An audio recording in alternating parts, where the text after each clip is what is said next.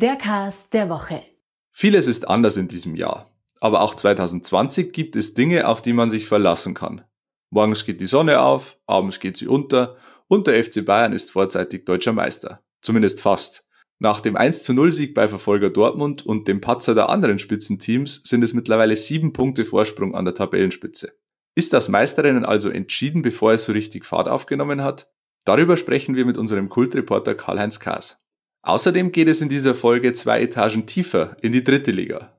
Dort startet am Wochenende der Spielbetrieb wieder nach schier endlosen Streitereien. Karl-Heinz Kaas erzählt uns, wie er diese Diskussionen erlebt hat und er schätzt die Chancen der oberbayerischen Vereine in dieser Liga ein. Denn mit dem TSV 1860 München, der Spielvereinigung Unterhaching und dem FC Ingolstadt liegen gleich drei aussichtsreich im Aufstiegsrennen.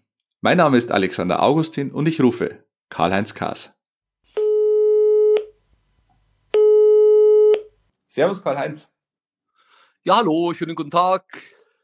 Ja, Karl-Heinz, der FC Bayern hat unter der Woche 1 zu 0 bei Borussia Dortmund gewonnen, die Verfolger alle gepatzt. Das Ding ist durch, oder?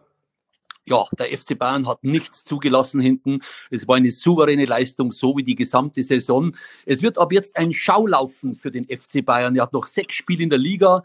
Am Samstag 18.30 Uhr gegen Düsseldorf geht's los. Ich bin dabei, live auf Bayern 1. Da gibt's was auf die Ohren. Dann haben sie ja noch zwei Pokalspiele. Ja, die Bayern, ich denke, sie werden am drittletzten Spieltag, ist ein Dienstagabend, 16. Juni in Bremen, die Meisterschaft eintüten. Es ist dann die achte Meisterschaft in Folge. Sehen viele nicht so gerne in Deutschland. Mir gefällt's.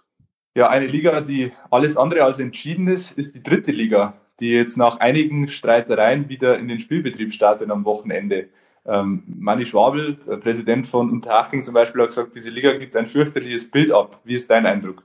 Das ist absolut richtig, weil es einige Fußballverweigerer gibt da im Osten. Ich denke an Zwickau, an Magdeburg, an Halle und so weiter. Das ist unmöglich, Sie wussten alle, dass gespielt wird. Der DFB hat sie vorbereitet und jetzt klagen sie da gegen den DFB. Da tut mir Dr. Rainer Koch ein bisschen leid, der Präsident vom Bayerischen Fußballverband auch.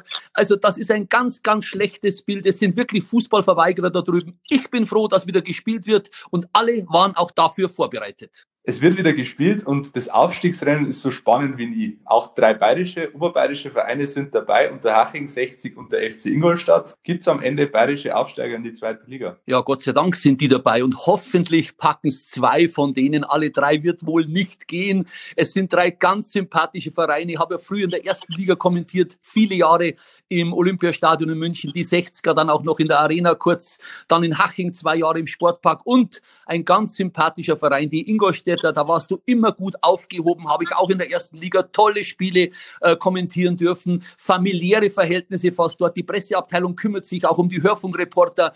Also ich wünsche den dreien alles, alles Gute. Vielleicht packen sie ja zwei, dass es nach oben geht. Schön wär's. Zurück ins Studio.